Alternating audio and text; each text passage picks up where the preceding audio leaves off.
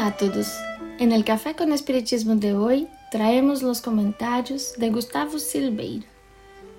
Durante la mayor parte de su vida, Chico estuvo rodeado de personas que sentían que tenían derecho a juzgarlo, condenarlo y atacarlo, sin decoro o la más mínima empatía.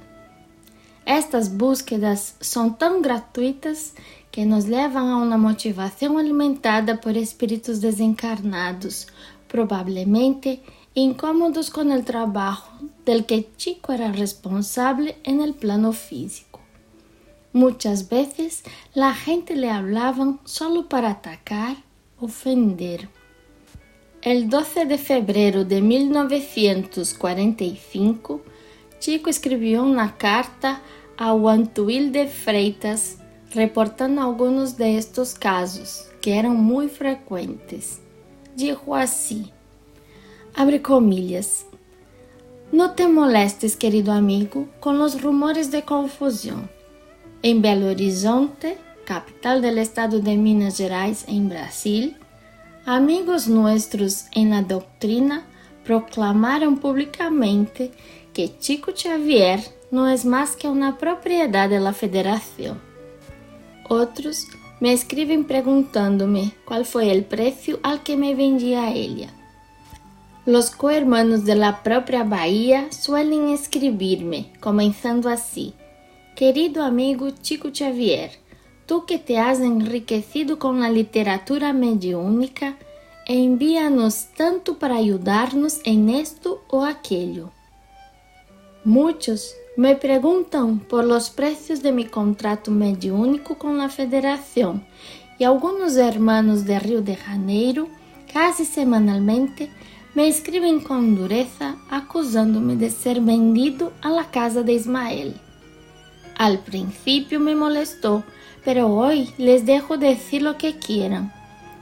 Y esto todavía me sirve como una advertencia reconfortante porque si muchos de nuestros hermanos en la fe no pueden comprender la amistad de un medium con una institución venerable como la Federación, ¿qué esperar de nuestros enemigos gratuitos?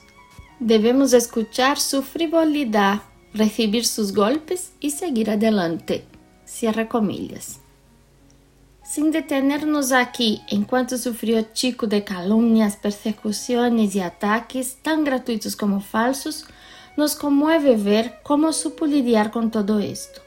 A veces, cuando nos encontramos en una situación en la que somos el blanco de la desconfianza o la ingratitud de alguien, lo más común es que nos veamos impulsados a reaccionar de una manera única. Buscamos justificarnos a nosotros mismos, explicando al otro cómo nuestra intención y acción fueron positivas y cómo intentamos hacerlo bien. Chico aquí nos muestra una segunda alternativa que ya conocemos de hecho, pero que todavía es bastante difícil de aplicar. El silencio, la oración y dejar el caso en manos de Cristo. La necesidad de explicarse, de justificarse, sobre todo con personas muy poco dispuestas a escucharnos y acogernos, es hija de nuestro orgullo, que quiere verse a los ojos de todos.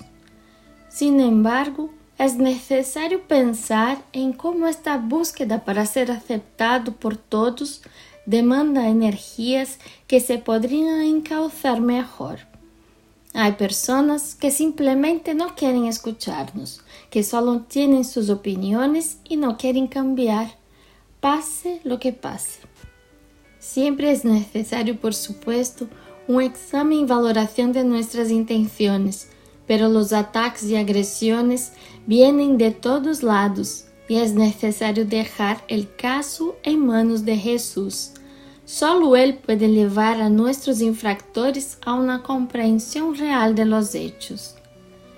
Es igualmente claro que nuestra acción no puede moverse de un deseo de desagradar deliberadamente a las personas, como diría Emmanuel en la carta anterior a la que seleccionamos.